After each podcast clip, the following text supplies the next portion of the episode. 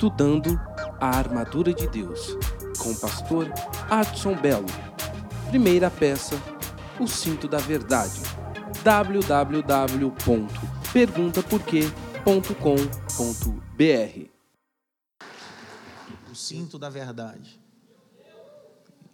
Eu quero trabalhar esse assunto com muita tranquilidade, calma, para que possamos ter a clareza do que é o cinto da verdade no mundo espiritual. O que é isso? Eu queria que, é, enquanto eu vou falando, você vai se transitando, até eu começar a ler o texto, aí você não transita mais, então, enquanto você transita, eu vou falando outras coisas. É, eu tenho, como todos os pastores e pessoas sensatas. Eu sei que tem gente que não é sensata. Tem gente que é um. Só o sangue. Mas, como pastor educador, nós temos levantado uma bandeira com cuidado à nossa juventude, pré-adolescentes. É, primeiro começou com um pequeno jogo que parecia que nunca ia chegar aqui, de repente chega no Brasil é o jogo da baleia azul, não é isso? E é um choque. Agora, para embelezar ou romantizar a coisa, o Netflix lançou 13 rounds para embelezar o suicídio. Aí tem um monte de. Minha vontade é falar outra coisa, mas como eu não estou no seminário, na sala de aula, tem um monte de gente que não pensa. A minha vontade é falar outra coisa. Se você ler Shakespeare, e principalmente Romeu e Julieta, você vai embelezar um amor proibido que no final acabam perdendo a vida. Eu fico horrorizado porque a minha geração conhece de tudo, só não conhece de palavra. Por isso que são tanto quanto inconstantes se nós tivéssemos a mesma profundidade ou a dedicação que temos em séries como essa, 13 rounds, pastor, não é 13 rounds, em inglês, eu sou do Pernambuco, Pernambuco a gente não fala, Pernambuco a gente não fala play center, é play center, é uma coisa que eu entendo é de Bíblia. Então tome cuidado que o seu filho assiste, que ele fuça. Se seu filho tem senha aonde você não tem acesso, significa, significa que você já perdeu o domínio e o controle por ele há muito tempo. Dá um toque pelo menos em três assim: vigia, crente. É a mesma coisa. Quantos componentes entram no Big Brother? De repente todo mundo é crente, ninguém conhece mais, ninguém sabe nem o que é Big Brother mais. É, nem sei que é, é que é isso, mestre? Quantos são para entrar? Sete? Não. Dezessete. Quatorze, doze. Quem é que torce para Corinthians? Baixa a mão. Sem maloqueiragem.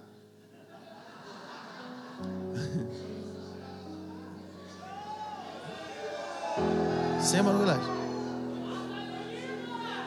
Sem maluqueiragem. Quem torce São Paulo? Sem maluqueiragem também. Quem torce pro Parmeira? Minha pergunta: você sabe. Os jogadores do seu time, você sabe todos os componentes que entram na fazenda, do Big Brother.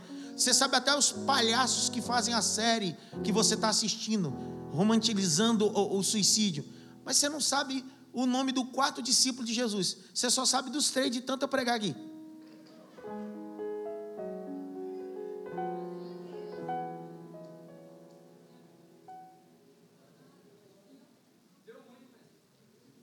Eu quero desafiar um jovem. Se você ficar em pé e falar o nome dos doze discípulos, eu te dou uma bolsa de teologia, três anos grátis. Fica em pé. Vai.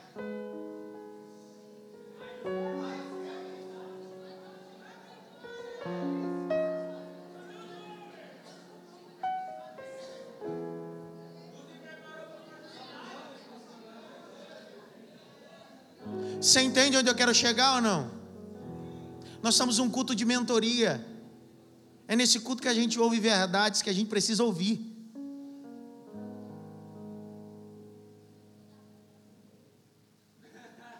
É o quê?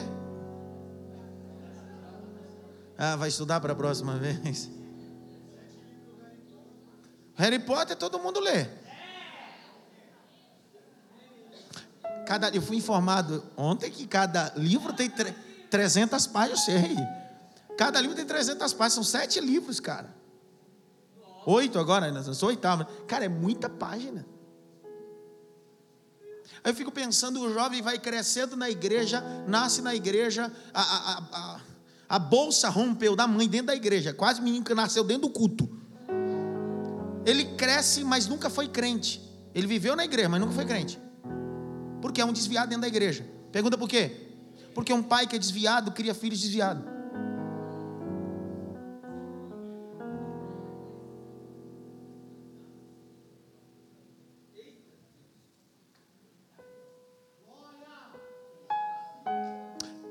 Sua maior pregação não é a que você fala aqui, falar é a coisa mais fácil. Olha para mim, Lucas. A maior pregação não é aquela que você fala aqui. A maior pregação é quando você é a pregação. Quando você for a pregação, as pessoas darão crédito. Enquanto você fala da pregação, ninguém dá crédito. Mas quando você for a própria pregação, a verdade de Deus em você, as pessoas dão crédito. O meu povo perece por falta de. E conhecereis a verdade, a verdade. Dá um toque pelo menos em três, assim, se liga no trono, rapaz.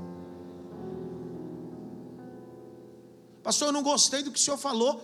Culto acaba às 10, no final estou lhe esperando. Porque as mesmas verdades que eu falo em cima do púlpito, eu falo fora dele.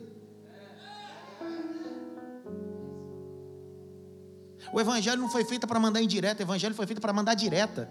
Se você está aqui é porque essa mensagem é para você. Até para esses que estão em casa, no sofá, assistindo pelo Facebook, é para você. O evangelho é direto, querido. Passou semana que vem eu não vou vir. Já que você não vai vir, vai escutar tudo hoje. Você faz ciente do que está ouvindo. Efésios capítulo 6. É a introdução. Introdução pastoral. Desculpa que eu não prego teologia da prosperidade, minha teologia é bíblica. Então não dá para dizer para você que você vai prosperar fazendo as coisas erradas. Capítulo 6 verso de número 14. Estai, pois, firmes, tendo cingido os vossos lombos com a verdade. Vou repetir o texto, essa é a parte que nós vamos estudar hoje. Estai, pois, firmes, tendo cingido os vossos lombos com a verdade. Levante sua mão direita, só você que tem. Grite bem alto assim: Senhor, eu amo a tua palavra. Ela é a verdade que me confronta. Bata pelo menos em três minutos assim: tem palavra de Deus para você hoje. A primeira peça da indumentária espiritual que Paulo vai associar é claro que Paulo está fazendo um comparativo a uma armadura romana. Todas as seis peças, Paulo está fazendo um paralelo, se consubstanciando. Então, Paulo está visualizando um soldado romano com uma vestimenta romana ou uma armadura romana, e Paulo vai associar as seis peças com as seis peças espirituais. A verdade de tudo isso é que se alguém vai à guerra, precisa estar bem munido com armadura. Mas a armadura que usamos não é uma armadura física, é armadura espiritual. E quando eu falo de armadura espiritual, o primeiro texto, a primeira passagem que vem à minha mente é Davi. Porque quando você tenta colocar aquilo que é físico para guerrear no mundo espiritual, não funciona. Isso te pesa, te trava, não consegue se locomover. Onde está escrito isso? Primeiro volume de Samuel, capítulo 17. O texto diz que durante 40 dias ininterruptos, o Golias, de 3, anos, 3 metros de altura, afronta o povo de Israel. 40 dias. Ele grita, ele amedronta, porque a primeira guerra não é aqui, é aqui. A primeira guerra que o diabo quer vencer não é aqui, é aqui. 40 dias ininterrupto, ele grita: tem alguém? Manda alguém? Pode alguém? Não aparece ninguém. O que faltava no exército de Saul não era gente habilidosa, gente habilidosa tinha. O que faltava no exército de Saul não era gente com espada, espada eles tinham. O que faltava no exército de Saul não era alguém que tivesse coragem, ainda que naquele momento alguns se amedrontaram, mas o que faltava neles era habilitação espiritual. Davi entendeu, e é claro que é uma analogia, entendeu que aquela guerra não era só física, era uma guerra espiritual. De repente, o um menino que veio visitar os irmãos, mandado pelo pai trazendo uma efa de farinha, dez queijo, leite, funcionalidade de marmiteiro, porque é isso que ele sai de casa. Ele vai no meio do acampamento, aonde os israelitas estão, e ele vai levar comida aos irmãos. Mas quando eles chegam lá, quando ele chega lá, ele escuta que tem alguém pressionando, oprimindo. Guerra espiritual. Você já viu uma pesagem de pugilistas ou de lutadores no MMA? A intimidação já começa ali. Um já começa a gritar: Você não pode, vou te pegar, vou te matar, vou te destruir, vou arrebentar com você. Isso é mexer com o psicológico. Muhammad Ali, um dos maiores pugilistas, dizia: o indivíduo que não trabalha a mente não pode guerrear com os braços. A base da guerra não está aqui, está aqui, na cabeça. Se você perder aqui, você não vence aqui. Quando você está acima do peso, que não é o meu caso. Não entendi a risada, mas tudo bem. Quando você está acima do peso, você é, vai atrás de um nutrólogo. Você vai atrás de alguém que possa te auxiliar. A primeira coisa que você faz quando você é obeso ou está acima do peso é: eu quero emagrecer, Ronaldo. Primeira coisa que você diz ao médico, a médica é: não dá para fazer uma bariátrica? Esse negócio é rápido. A resposta do nutrólogo, ou daqueles que estão ingeridos nesse departamento, Dizem, primeira coisa você precisa passar no psicólogo. Porque não adianta ter um corpo magro e uma cabeça gorda, uma mente gorda, obesa. Então, antes de você fazer uma cirurgia, você precisa vencer aqui. Então, seu maior inimigo não é o diabo. Seu maior inimigo não é os demônios. O nosso maior inimigo é você mesmo. O Davi apresenta-se e ele não tem biotipo de soldado. Ele não foi criado para guerra. Ele não tem armadura terrena. Mas ele tem uma coisa que é espiritual. Um dia o pai dele estava em casa e o Jessé tem oito filhos, e os sete está em casa. Samuel chega, e quando Samuel chega, os sete soldados estão em casa fazendo nada. Porque soldado carnal só mexe com coisas carnais. Soldado espiritual mexe com coisas espirituais. Passou, não entendi. Passa os sete. Tem mais alguém? Tem. Qual é o nome dele? Davi. Ele está onde? Cuidando de quem? Coisas espirituais. Ele não tem uma espada na mão. Ele não tem uma couraça, mas ele tem unção de Deus.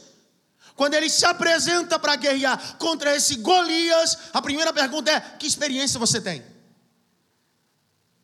Ele traz o currículo dele.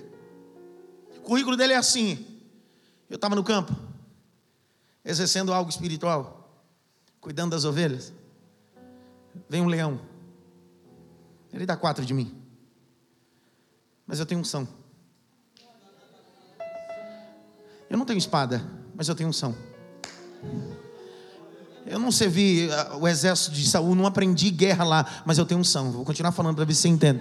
O que aconteceu? Aí eu peguei na boca dele e arrebentei ele no meio. Por quê? Por causa da unção. Eu tenho unção de Deus. Outro dia veio um urso, dá cinco de mim. Você correu? Não, eu estou cuidando de coisas espirituais.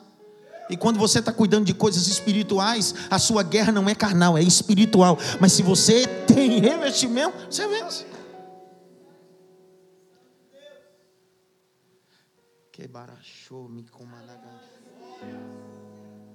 Ele mostra o currículo, o currículo dele não tem ninguém para dizer, é verdade, é a palavra dele contra a opinião alheia. Eu vou falar uma coisa aqui, eu queria que você pegasse o que eu vou falar. Você está muito preocupado com a opinião alheia. O que vão dizer, o que vão falar. Você está preocupado com o que falaram de você e daquilo que já falaram e você não sabe ainda. Deita, dorme. Quem teve a experiência foi você. Quem tem unção é você. Aleluia. O que ele tem? Uma armadura? O que ele tem? Uma armadura? espiritual. Ele diz: Estou pronto. O que é que você tem na mão? Não tem espada. Eu tenho um cajado. Ah, para. É claro que tudo que ele tem é espiritual. O que ele tem na mão não é uma espada, é um cajado. Ele entendeu que o Golias não será derrubado com coisas carnais, será derrubado com coisas. Ele está com um cajado na mão. E o cajado que ele tem na mão aponta para o cajado de Moisés que abre mar. E o mar não era físico, era espiritual. Há milagres que saem do campo físico, são coisas espirituais. Então ele está dizendo: Eu tenho um cajado. O que, que você tem mais? Eu tenho uma funda. Isso é o que? É espiritual. Por quê? Porque o que vai dentro é muito espiritual. O que?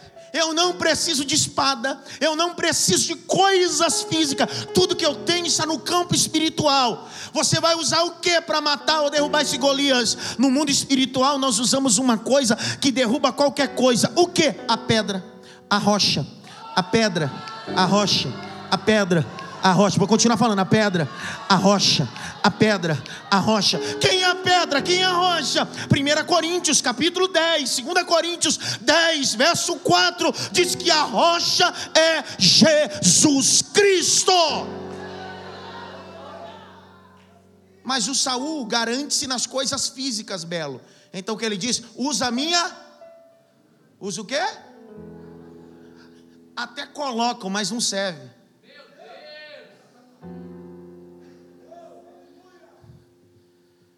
Problema da minha geração é uma geração que quer usar a coisa dos outros e quer ver se acontece alguma coisa, mas não vai acontecer. Não sei se você pegou, eu vou falar devagar, retroceder, slow motion, devagar. Querido, não adianta você vir em culto, imitar alguém cantar, alguém pregar. Você pode até usar, pergunta por quê. O efeito não está no pergunta por quê, está na unção que está no pergunta por quê. Não, ninguém entendeu nada. Você pode pregar um sermão que o fulano pregou e deu certo. Deus não use métodos, Deus use pessoas. Vou dar glória a Deus por isso.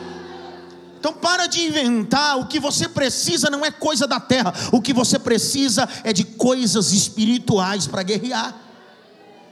Tem gente que quer usar aquilo que não serve nele e ao invés de prosseguir, atrapalha. O texto diz que quando ele coloca a, a roupa de Saul, que às vezes a gente quer ser uma pessoa que a gente não é.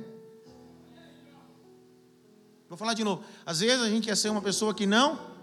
Cara, eu sou, eu sou há muitos anos eu escuto Josué Brandão. Muitos anos eu escuto o pastor Hernandes Dias Lopes. São duas vertentes completamente diferentes. Uma é tradicional e outra é pentecostal. Mas a pregação eles são muito calmos. Eu tenho inveja quando eu converso com eles. Eu converso com eles, eu fico, meu Deus. É muita paciência. Por exemplo, se fosse o Hernandes pregando essa mensagem, dizendo assim, esse tipo de frase assim, ó, você precisa se converter, filho. Esse era o tom. Eu não consigo falar assim. Eu falo a mesma coisa, mas não consigo falar. Eu até queria usar a armadura dele, mas não serve em mim. Ninguém entendeu nada. Pergunta por quê? Porque eu não sou eco, eu sou voz. Vou falar de novo, eu não sou eco, eu sou voz. Hã? Aí ele está andando. Ele não consegue andar porque a armadura de quem quer? E dá para usar a armadura de Saúl e Davi?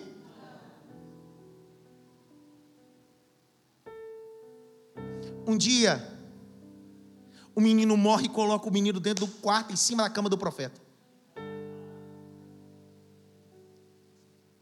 A mãe vem em cima de uma jumenta, Kelly, e vai em direção a um profeta. No meio do caminho, Marcos pergunta: Vai tudo bem? Ela disse: Vai, mas não estava bem. Mas não adianta falar para quem não pode fazer nada. Para de contar sua história para quem não resolve nada, só sabe fofocar, cara. Perguntaram para ela: o filho está morto, está tudo bem? Ela mentiu? Claro que não, ela omitiu. O que, é que adianta contar miséria para quem não vai resolver nada? Eu conto para quem pode resolver alguma coisa: Jesus Cristo. Aí ela sobe, quando ela dá de cara com o profeta, é a mesma pergunta que os outros fizeram, mas ele pode resolver o problema dela. Ele pergunta: Vai tudo bem? Ela está nada bem. Menino que você profetizou, que eu não pedi, ó, cavala. Ela começa a dizer assim: Você chegou na minha casa, eu disse que não queria nada, você disse que eu ficar grávida, eu engravidei. Agora, a benção que você profetizou, teve dor de cabeça. Porque o texto diz que o menino morreu de dor de cabeça, ninguém entendeu nada. O menino morreu de dor de cabeça. O que, é que você fez com o menino? Coloquei no quarto. Aonde? Em cima da tua cama. Por quê? Porque eu não pedi. Você que me deu. Então, quando algumas coisas na sua vida te der dor de cabeça e morrer, e você entender que não foi você que pegou, foi Deus que te deu, vai para Deus e diz: Foi o Senhor que me deu. Então eu quero que isso ressuscite. Agora, se você pegou com a tua mão, fica com a dor de cabeça. Problema é seu. Aí o profeta, eu gosto desse texto sagrado, já estou terminando, estou caminhando para o fim agora. Tem três dormindo, cara. Como é que pode a pessoa vir para o culto para dormir? Aí alguém disse assim: Não, eu fui arrebatado ao terceiro céu, pastor. Deus me levou, só ficou o corpo. O texto diz que o profeta olha para o seu servo e diz assim: Pega o meu bordão. Olha que coisa linda. Pega o meu bordão, vai lá e coloca sobre o.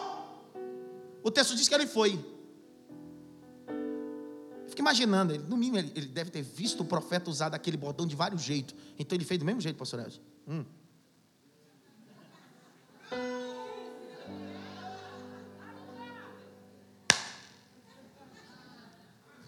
Mas não aconteceu nada. Uh -uh. Aí ele volta. Profeta grita: E aí, ressuscitou? Não. O problema é que você anda usando aquilo que não é, é seu. E quando você usa aquilo que não é seu, nada ressuscita. O texto diz: E desceu o profeta. Foi com o mesmo bordão, no mesmo lugar, com o mesmo menino, deitou-se sobre ele e o menino ressuscitou. Quando você deixar de usar o bordão dos outros e começar a usar o que Deus te deu, o Golias cai, o menino ressuscita e o nome do Senhor é glorificado. Era para você ter dado glória a Deus, para você ter reagido, porque o que Deus deu está na tua mão.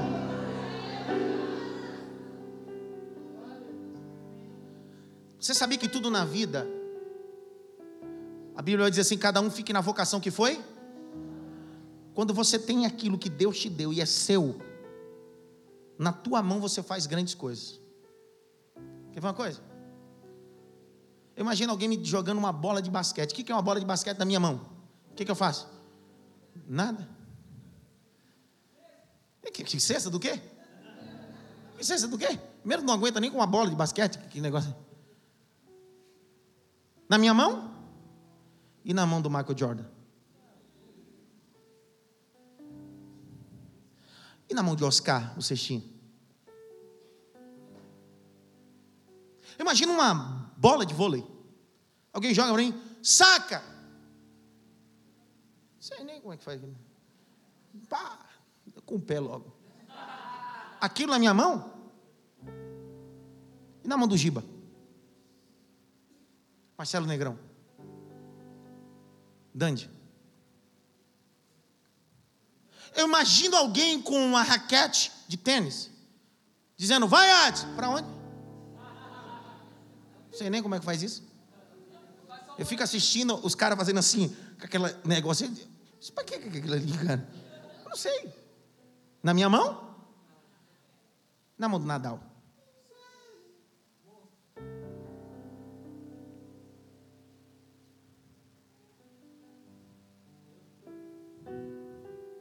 Será que você está com a ferramenta certa na mão? Porque se você tiver com a ferramenta errada na mão, você acha que vai dar certo, mas não vai funcionar. Larga o bordão dos outros. Larga o cajado dos outros. Sua guerra contra Golias não use nada de Saul. Vai com cajado, vai com a funda, vai com a pedra. E com o que mais? Davi olha e diz assim: ele é um incircunciso, ele não tem a marca que eu tenho, porque a marca que eu tenho é espiritual, então ele vai cair. Levante a mão direita assim, bata pelo menos em três mãos, diga para ele assim: para de usar bordão dos outros.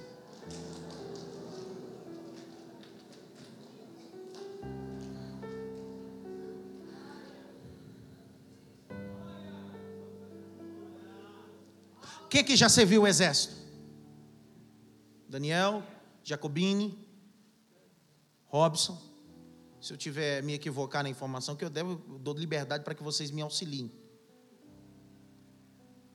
No tempo medieval, é muito comparado com o quartel. Um soldado, em tempo de guerra, não pode tirar a botina. Ele precisa dormir com a botina. Os três que você viram, é uma verdade isso? Ou uma mentira? Eu fico pensando que o cara passa o dia todo no campo de guerra andando e à noite qual é a sensação? Você que trabalha, você passa o dia todo no escritório para lá e para cá. Sua melhor coisa quando você chega em casa faz o quê? O soldado nunca tira a botina. Porque ele deita, mas ele tem que dormir preparado. Se a guerra estourar, ele está pronto para guerrear.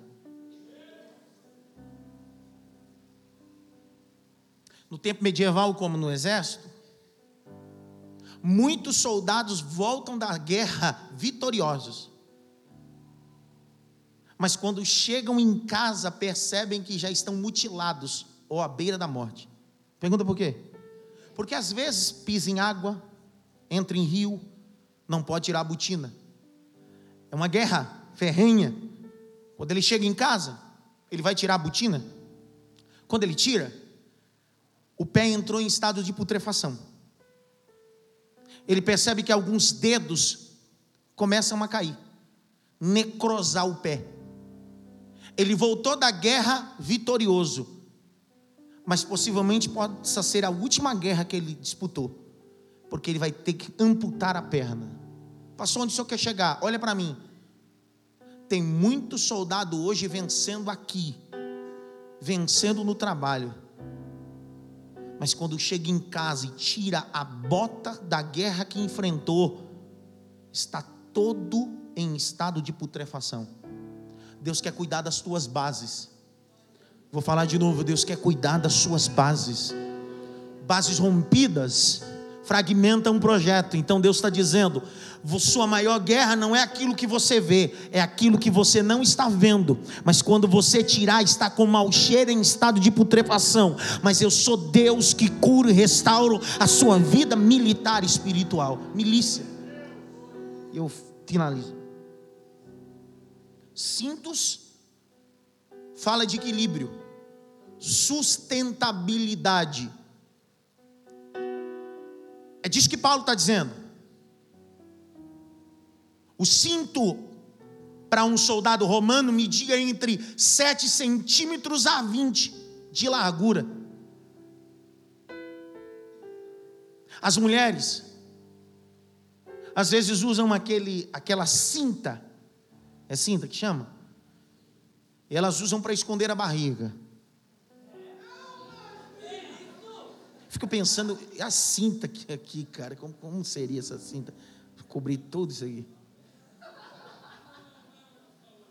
Não, não era para falar? Ah, não podia falar?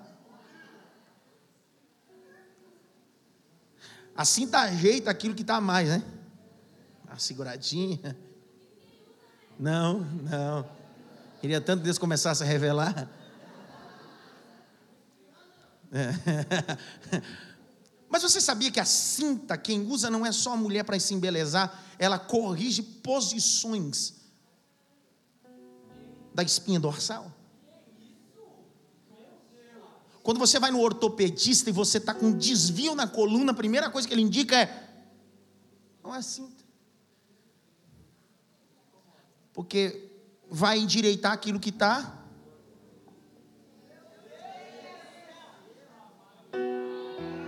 Você quer ir para a guerra, mas não se endireita, cara.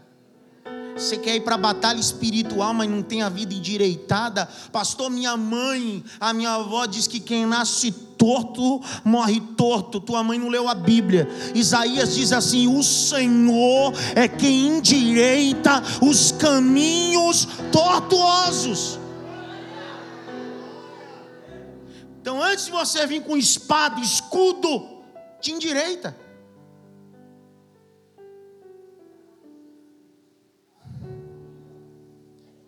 Quando um atleta vai treinar, cunho obrigatório, para que ele não tenha uma lesão que possa prejudicá-lo na sua atividade em nível superior, o fisiologista dá a ele uma cinta, para que ele não tenha nenhuma lesão, nem na coluna, nem no cóccix. O que, que Deus quer nessa guerra espiritual? Ele quer que você não se machuque. Porque você vai sair vencedor. Eric, você não pegou, vou falar de novo. Paulo diz bem assim: Nós somos mais do que vencedores. Isso é prática, pastor Adalberto. Eu entro numa guerra espiritual sabendo que eu vou ganhar. Por quê? Porque não é meritocracia minha, é porque Jesus está comigo. Mas Ele não quer que eu só vença, Ele não quer que eu me machuque.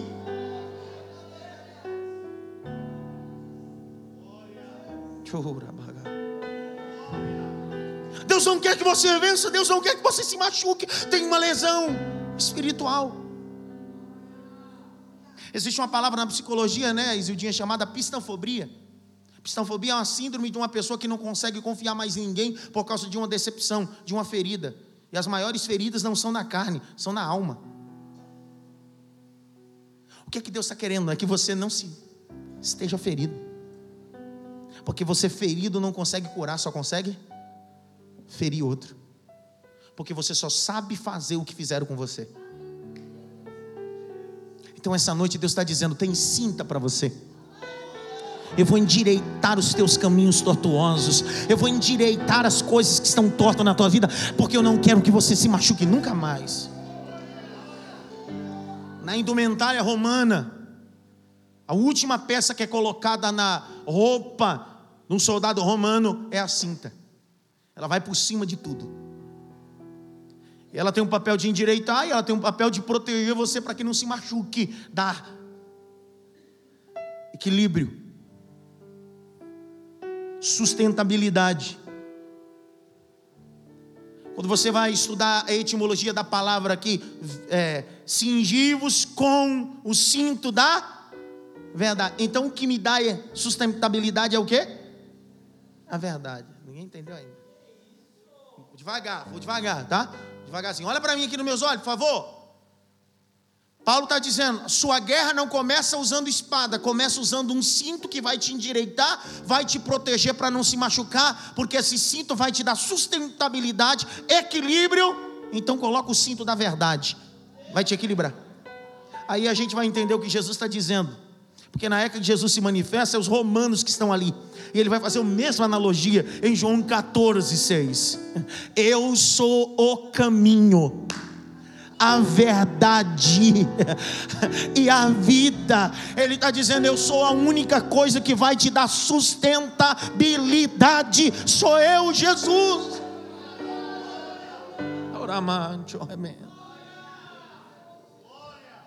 Você já viu gente desequilibrada?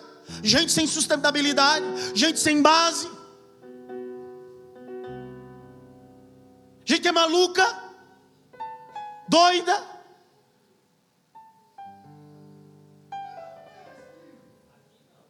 Quando você coloca um cinto, Afonso, isso te prende. Até hoje o homem usa cinto, mulher usa cinto. Para segurar o quê? Não cai. Por isso que você vê tanto crente, três meses é crente, três meses desvia, porque não tem cinto na vida dele, só vive caindo. Mas quando eu tenho cinto, eu tenho verdade. O escritor aos Hebreus disse assim: é impossível, não é o que digo. O escritor aos Hebreus: é impossível aquele que conheceu a verdade, conheceu o caminho, se desviar dele. É impossível, está escrito. Não toque pelo menos em três assim: tem cinto na tua vida espiritual?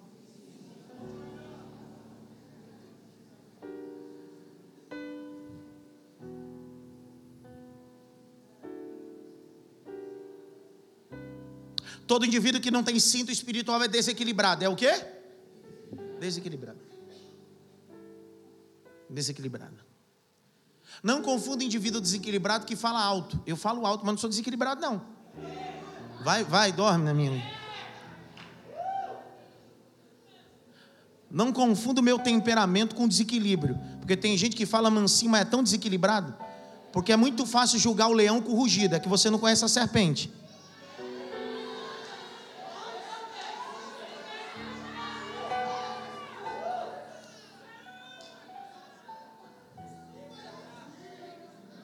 pior inimigo, por isso que o diabo não vem em um rugido.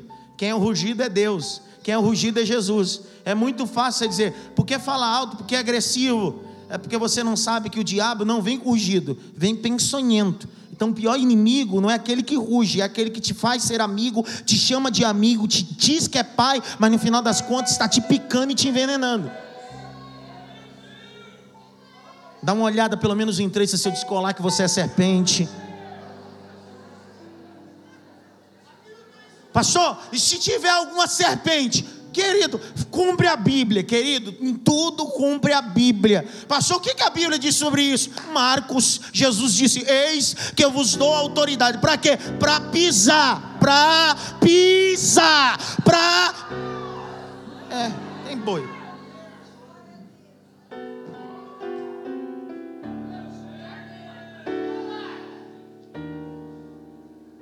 Eu termino. Já. Olha o texto. O cinto é o que dá sustentabilidade, te dá segurança, aquilo que te sustenta. Jesus é o que te sustenta. Endireita você. Sabe quando algumas coisas do casamento começa Aí você diz, Jesus vem. Aperta a coisa. Direito esse negócio aí. Então, às vezes, apertar não tem de tudo ruim. É o melhor caminho. Quem aqui já fraturou, trincou, teve uma luxação que teve que engessar? Foi legal? Não. A pior sensação daquilo é aquilo quando começa a coçar. Você pega uma caneta, a caneta não alcança. Canudo. Chega um grau de irritabilidade que você tem vontade de pegar uma tesoura, um machado, um, alguma coisa e, cortar aquele negócio. Mas por que está apertando? Porque oprime. Não é que está tirando o lugar, é que está colocando no lugar. Então, quando Deus te apertar, Deus não quer te tirar, Deus quer te colocar falar de novo para ver se você pega, para você dar um glória, para você não dormir de novo. Quando Deus te apertar, não é Deus que quer que você expane, Deus quer que você se ajuste no centro da vontade dEle. Me lembro quando minha esposa Caiu de moto? Ela estava pilotando e caiu. Esse povo é fogo. Motogirl. E aí ela fraturou o fêmur. Aí fez a cirurgia, colocou duas placas de titânio com dez parafusos. Porém, a tíbia ficou assim. Desse jeito, a tíbia. A canela. Qual foi o processo? Precisava fazer cirurgia. Mas não fazer cirurgia? Tem que pôr no lugar. E como pôr no lugar? 21 dias esse processo. Hospital Santa Marcelina. Dois cabos de aço, ligado ao, ao joelho dela e puxando um do lado do outro. Então, cada dia de manhã, o ortopedista geral ia lá e fazia assim. Hum. Aí o osso fazia assim. Até o vigésimo dia que o osso chegou ao lugar. Quando chegou no lugar, aí que foi fazer cirurgia. Às vezes o procedimento que o doutor Rocha faz parece que está doendo muito. Parece que o procedimento que o doutor Rocha faz dói demais. Para que tudo isso? Passou quem é o doutor Rocha? Para, pelo amor de Jesus. Será que você, você nunca foi no consultório do doutor Rocha? Jesus Cristo, rocha eterna, viva. Às vezes ele vai fazer uma incisão em você espiritual e você diz: para que tanta dor? Está me judiando, não está te judiando, é que você se expôs tanto, você se quebrou tanto que não dá para fazer cirurgia. Primeiro tem que colocar no lugar, primeiro tem que colocar no lugar, para depois.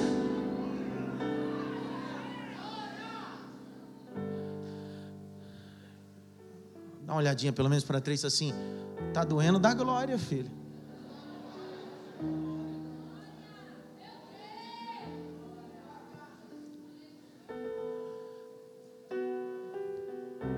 Sinto sustentabilidade em endireitar o que está torto.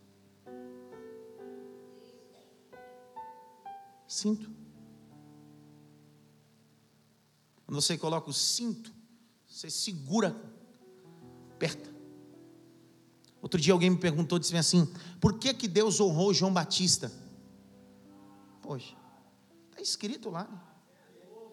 E eis que apareceu no deserto um homem, vestido com pele de camelo, que comia mel e tinha um cinto. O que, que adianta o meu sermão, o meu louvor ter mel? O que, que adianta eu ter roupa de camelo se eu não tiver segurança no que faço e verdade? Tem muita gente no Evangelho que é até docinho docinho. Ai, quem mandou assim? Que doce de irmã. Calma. Não foi com ele que eu falei.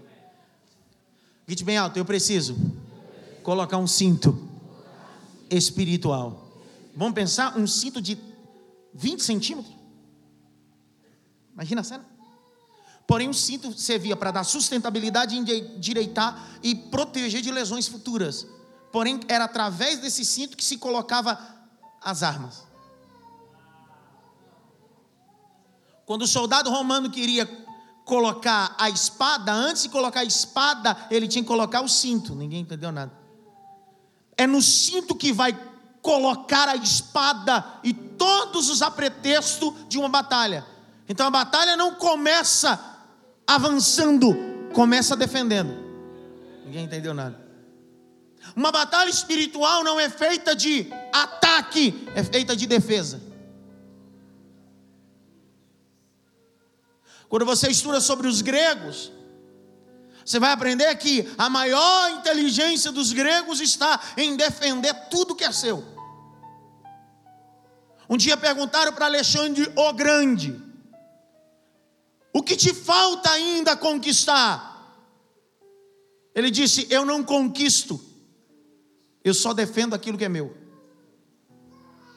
Porque ele tinha consciência que na cabeça dos outros o que era conquista, para ele era só defesa daquilo que já era dele. E eu caminho. O que é um cinto? Quais são as finalidades espirituais? Isaías 11, 5. Abra a Bíblia, vamos lá. Isaías 11, 5.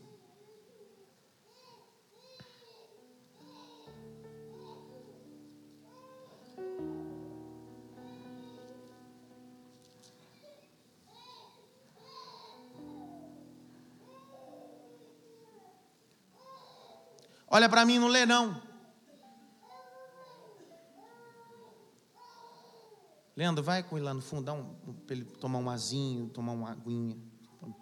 Eu já fui tão criança assim no culto, irmão. Criança nunca vai entender um pastor pregando, nunca, nunca, esquece isso. É normal. Criança chorar é normal, não irrita a igreja. Agora o que irrita é, é duto. Mascando chiclete no WhatsApp. Não traz nem Bíblia para o culto. Ninguém falou nada comigo. Olha para mim. Eu estou caminhando para o final já. Quando um pugilista, um boxeador vence um campeonato, o que, que ele ganha? Ah, um cinturão, por que não a coroa?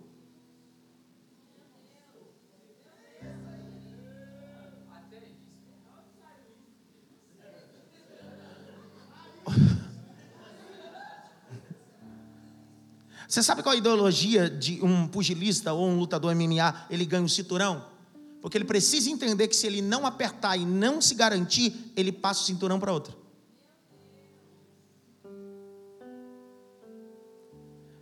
Então aperta bem. Aleluia. Quando você coloca um cinturão, o soldado romano, o que ele protegia? Porque aquilo tinha proteção também. Tinha uma finalidade. No seu corpo humano, qual é, qual é o órgão que você mais fala o dia todo? O que é que você fala? Do seu corpo humano, o órgão que você mais fala desde o dia que você nasceu. Quando você fala que ama alguém, você fala o quê? Tudo para você é coração. Coração. Mas o que é mais importante no seu corpo, no campo fisiológico, não é o teu coração, não. Não. Porque se seu coração parar de bater, dá para colocar uma máquina no lugar dela. Dá para fazer um transplante.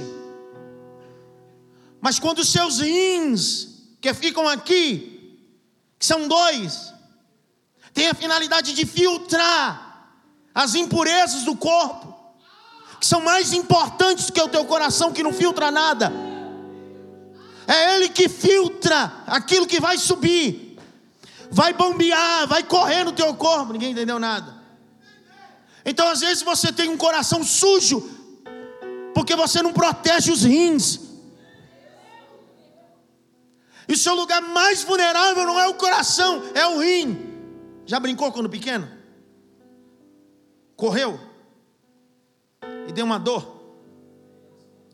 Uma dor aqui, cara. Com a faca que está entrando. Já foi brincar com um menino? Bateu, alguém deu um chute, bateu.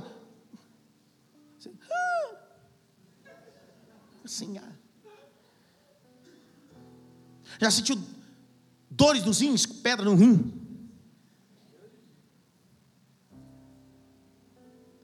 O cinto serve para proteger os teus rins.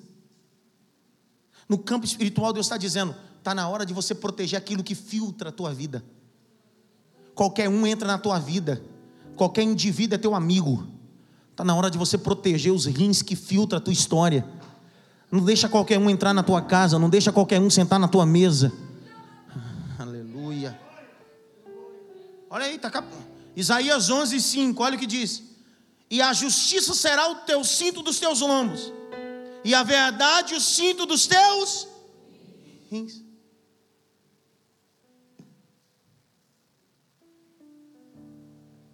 Quando os rins começam a parar, tem que fazer hemodiálise. Porque se os rins pararem, você morre.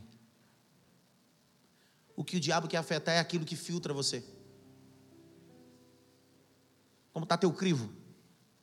Eu escutei um pastor dizendo essa frase. Você de repente já deve ter ouvido ele falar, e eu concordei com muita veemência. O amigo do Anderson não é meu amigo. Porque eu não sei quais são os critérios que o Anderson tem como amigo, eu tenho os meus.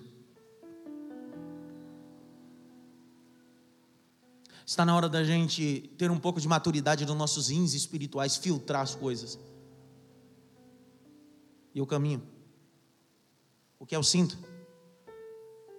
Quando o povo estava preso no Egito 430 anos. O Senhor dá um brado e diz bem assim: vocês querem sair? Queremos. Vocês vão sair, vão comer o cordeiro, é espiritual capítulo 12, verso 11 do Êxodo, só anota, está escrito assim: E pôs comer um cordeiro, com um cajado na mão, e com um cinto nos lombos.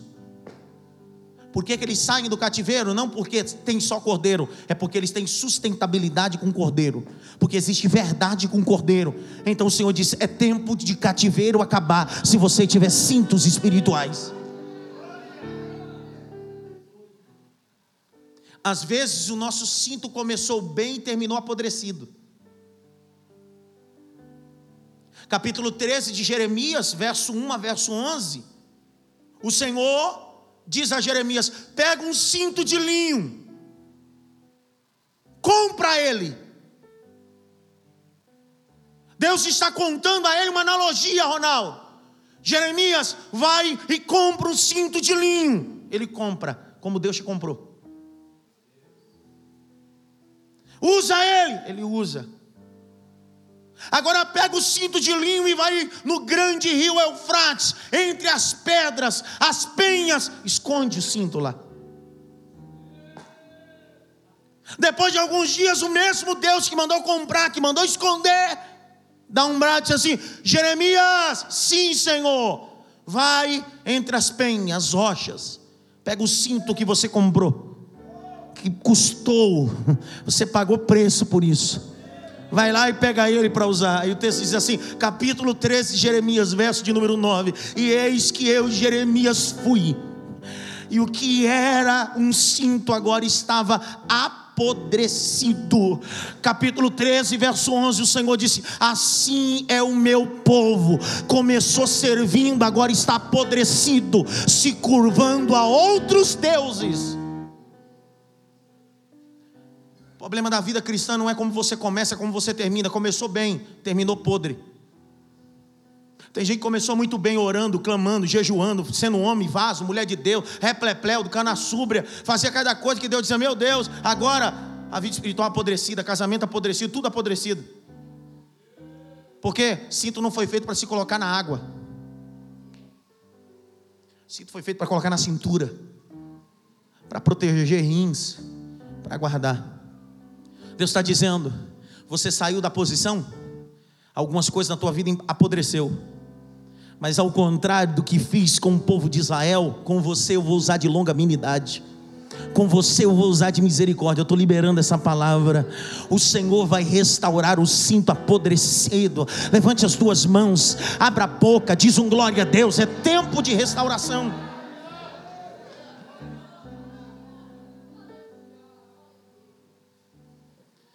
Cingir com cinto, mas não basta só ter cinto. O cinto precisa ter? Vamos lá. O cinto precisa ter? Verdade, porque tem gente que parece cinto, a atitude dele é de cinto, mas não tem verdade. As mulheres usam cinto, mas muitas delas usam cinto falso. Porque na verdade a finalidade do cinto que a mulher usa, a maioria delas, não é para segurar nada. É só para se embelezar. Estou certo ou errado? Sim ou não? Ao contrário do homem, a maioria dos homens usa o cinto para segurar mesmo. Passou onde o senhor quer chegar? É possível você ser um cinto, mas ser um cinto que não serve para nada. Meu Deus. Olha para mim. É um cinto que parece que é bonitinho, mas não serve para segurar ninguém. Por isso que tudo que vem na tua mão você deixa escapar é vitória, é emprego. Já passou em quantos empregos? 74 bilhões de emprego. Quantas igrejas você já passou? 77 trilhões de igreja. Será que todas as igrejas, todas as empresas, todos os lugares que você passou, todas não prestam? Eu sei que existem suas exceções, mas todos os lugares não prestaram? Está na hora de nós colocarmos cinto e segurar as coisas. Existem oportunidades que nunca mais vão voltar, e essa pode ser a sua última oportunidade. Vou falar de novo, pode ser a sua última oportunidade, então coloca o cinto. O caminho. O cinto é cinto da. A pior coisa é você ter gente que não tem verdade no que faz. Abre comigo, Timóteo.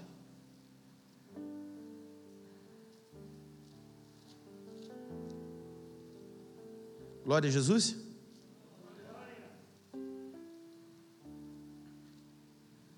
Primeira Timóteo, capítulo 1, verso 2. Claudemir, Claudemir não quis. Claudemir chegou atrasado, estava trabalhando. Claudemir é o meu leitor oficial dos sermões. Leia aí, Claudemeres, com força. Para, Claudemir, isso aqui é cinto verdadeiro. Cinto verdadeiro tem finalidade, é cinto de verdade. Não é o que o texto vai dizer? Cinja-te com cintos da. Não é de mentira. Será que você ama de verdade ou é de mentira? Será que você respeita e respeita de verdade ou de mentira? Será que tudo que você faz, faz com verdade ou tem mentira nisso? Tem teatro. Porque teatro é assim: um dia a máscara cai. Isso é em todo setor da vida, da sociedade. Tudo que você fizer com verdade, as pessoas vão defender a verdade que você faz.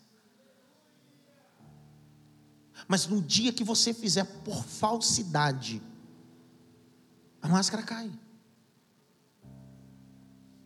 Deus não está procurando, Ronaldo Basílio, adoradores que são artistas, adoradores que são atores. João capítulo 4, o Pai está à procura de quê? que adorarão ao Pai. É muito cinto da verdade, cara. Ele está à procura de gente que é de verdade, que faz de verdade. Não entendeu nada. Porque tem gente que é de mentira e quer fazer as coisas de mentira. Então, Deus, eu quero alguém de verdade que faça as coisas com verdade.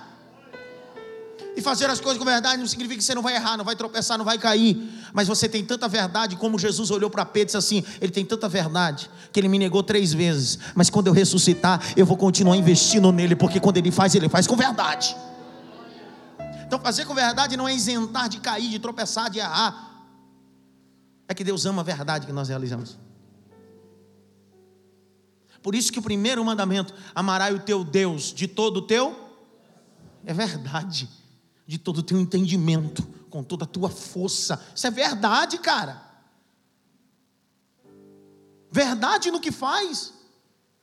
Coloquei uma frase essa semana, ou o final de semana, disse assim: expulsem da sua vida quem vive do seu do teu ministério.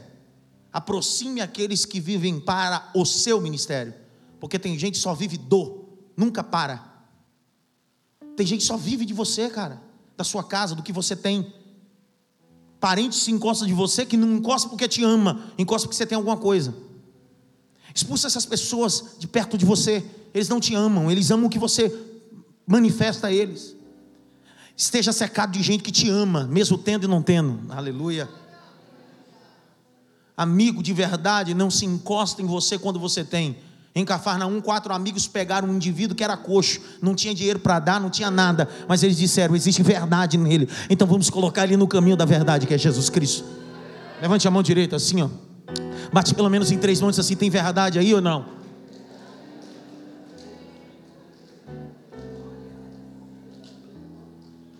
Tem gente que a vida dele é uma mentira, a vida dele é uma. Pergunta por quê? Porque ele se parece muito mais com Jacó do que com o próprio Deus. Pergunta por que de novo, vai. Um dia Isaac está cego e a mentira não começa na igreja, começa em casa. Porque o texto diz que Isaac está cego e o primogênito é Esaú e o pai precisa abençoar quem? Esaú. Aí a mãe diz: Vamos mentir, filho. Pega uma pele aí, se veste com pelo, porque teu irmão é peludo. A pior mentira começa dentro de casa. O telefone toca, a criança tem 5, 6 anos, é para você. O que é que você disse? Diz que eu não estou. Como é que você vai cobrar da criança a verdade se você já ensinou para ela que o sacerdote da casa já mentiu? A vida é uma mentira. Atitudes mentirosas. O pai da mentira vai continuar sendo o diabo. Se ele é pai, quando eu minto, eu me torno filho. Olha para mim. Escute bem. A verdade revela corações. A verdade revela corações. E a maior verdade é o tempo. E ao tempo mostra o coração que tem verdade e o coração que tem mentira.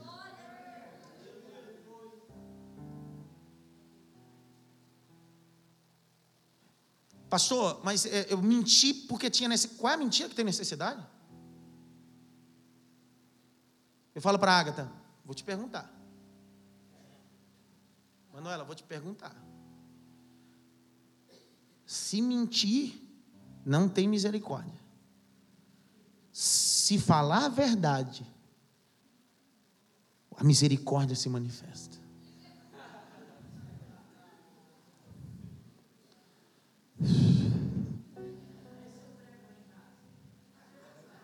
Não é, está aqui a Ágata. A Ágata, a é assim ou não? Olha lá. Ah, é, tipo, Manuela! Oi, pai. Está mentindo? Não, pai, vou contar a verdade. Conta a verdade. Nós somos fábrica de mentirosas. Achamos bonitos os nossos filhos mentirem. Batemos palma, ai que coisa linda. E sem contar quando nossos filhos no campo pedagógico contam uma mentira e você corrige e diz assim: Não, mãe, era só uma brincadeira. Brincadeira de mentir? Põe o cinto da verdade em casa. O que os nossos filhos precisam em casa não é de cinto de mentira, é cinto de verdade. Educação de verdade, correção de verdade, amor de verdade, atenção de verdade. Pergunta por quê?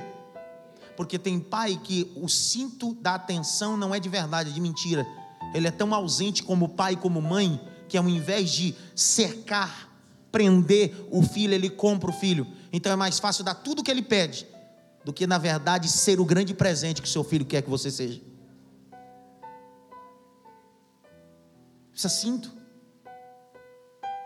Cinto.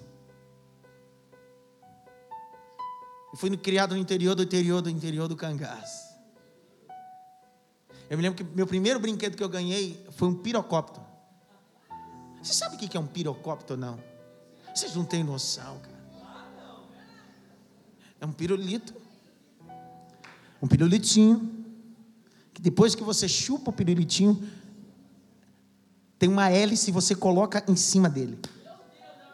Aí você tem toda uma técnica, aquele pirocóptero. Não é assim que joga. Isso aí é pessoal que não sabe mexer no pirocóptero. Tem que ter isso. Tem gente que sabe mexer no Facebook, no Twitter, mas não sabe rodar um pirocóptero. Pirocóptero é assim, ó, ó, ó, ó, aqui, ó, ó, aqui, ó. Aquilo sobe.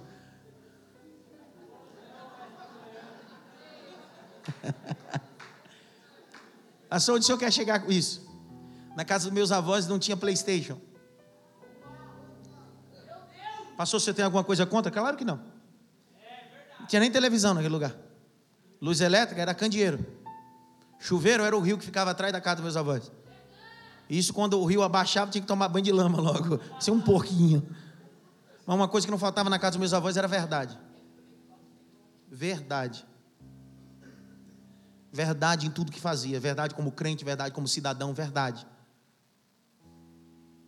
A nossa geração hoje tem de tudo e tudo é artificial, não existe verdade. Domingo nós comemoramos a Páscoa, sim ou não? 1 Coríntios 5, 7 e 8 diz assim: Porquanto tirai o fermento velho, o fermento da iniquidade, façamos festa, não com o fermento da maldade, da iniquidade, mas com os asmos da sinceridade e da verdade. A verdade não é artificial, é verdadeira, não precisa de nada artificial. Não é permanente, é eterna. Grite bem alto, eu preciso. Mais alto, eu preciso. Parar de mentir.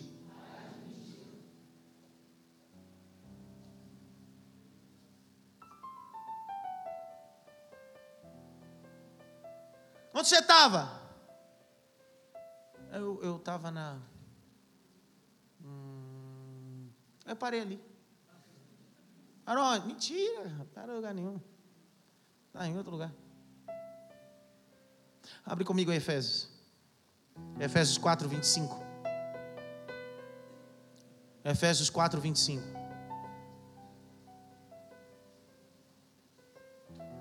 Efésios 4, 25. Lê para mim alguém, em pé. Fica em pé. Ótima, fica em pé. Lê esse texto para mim. Deixai o quê? Então, não é a mentira que precisa me deixar, sou eu que preciso deixar dela. Ninguém entendeu nada. O problema não é a mentira, sou eu que amo fazê-la. Vai. O grande problema é que nós no trato não falamos a verdade um com os outros. E quando choca é quando alguém que ah, nós estamos acostumados tanto a viver na mentira, quando alguém fala a verdade para nós, nós logo dizemos assim, pessoa ignorante. É porque eu gosto de escutar a mentira. Você quer ver uma coisa? Obrigado, Rod.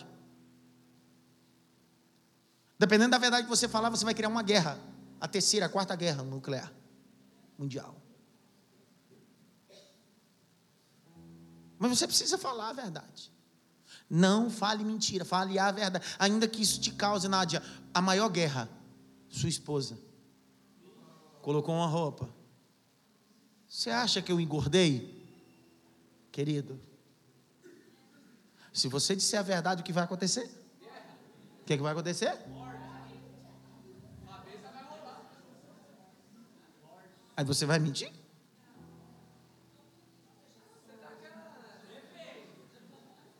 Fale a verdade. Fala, filha, é, é para você. Não combinou. Grite bem alto, eu preciso falar a verdade, porque Deus ama a verdade. Colossenses 3, de 8 a 10. Eu falo mais cinco minutos e termino. Colossenses 3, de 8 a 10.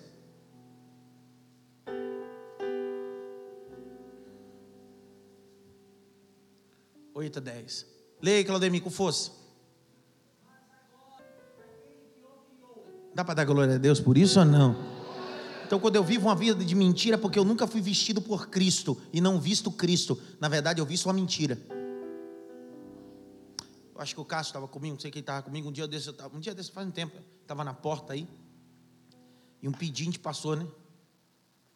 Você lembra disso, Cássio? O pedinte passou e disse assim: É que eu estou com fome e não sei o que lá. Eu disse para ele: Você tem uma vergonha na sua cara, vagabundo? Está com fome o quê, meu? Não, sério, eu preciso de dinheiro para comprar um. Vergonha na sua cara, rapaz. Aí ele disse assim: Eu disse para ele assim: Fala a verdade, rapaz. Se falar a verdade, eu te dou. Ele disse: É que eu sou viciado em cachaça. Lembra desse, cara? Sou viciado em cachaça, você não tomar, olha como é que eu fico. Eu disse, eu vou lhe dar. Você falou a verdade.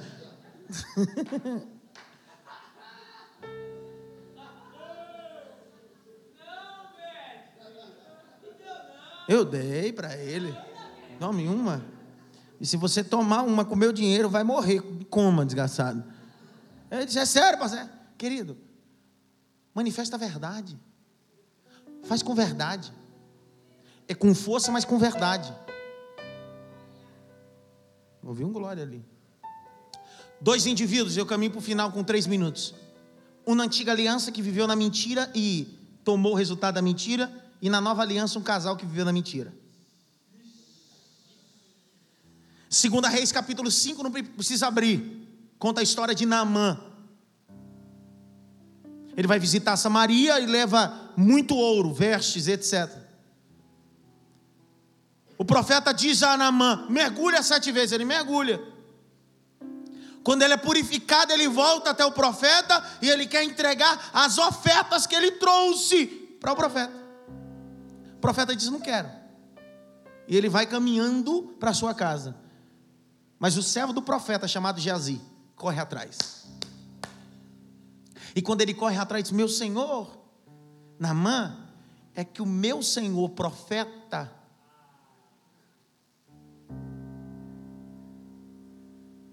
Aí Namã dá parte do que ele trouxe para Geazi, Denise. E sabe o que Geazi faz? Antes de chegar no profeta, ele passa em casa e deixa as coisas. Porque as mentiras não começam fora, começa dentro. Ele pega tudo aquilo que ele era ganhou através da mentira e deixa em casa. Aí ele vai até o profeta e pergunta ao profeta assim, Alessandro. O profeta pergunta: Você está vindo da onde? Olha a resposta cínica. A maior mentira lavada de Jazim. Eu nem saí daqui. Eu nem me envolvi daqui. O senhor não me viu. Aí ele, olha o que o profeta disse. Será que o meu coração não foi contigo quando você saiu daqui? Que bento. Será que o meu coração não foi contigo quando saíste daqui? E usaste de mentira?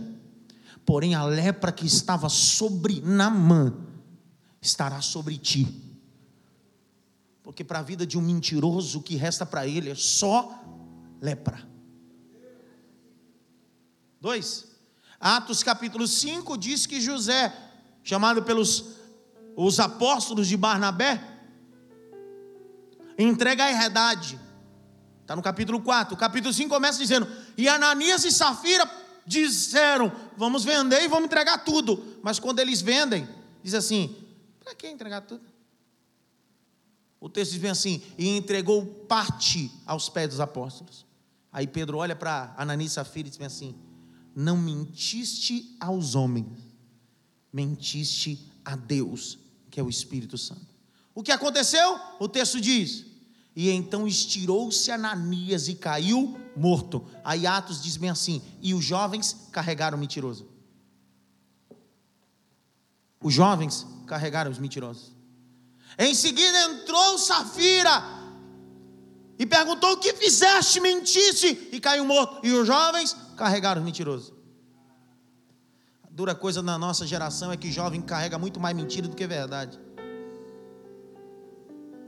E João vai dizer: jovens, vocês são fortes, porque o que habita em vocês é a verdade do Evangelho de Deus. Pergunta por quê, por quê, pastor? Pergunta por quê, por quê, pastor? Pergunta por quê, por quê, pastor? Pergunta por quê, por quê, pastor? A Bíblia é a resposta de tudo, a resposta de tudo está na Bíblia. Pergunta por quê?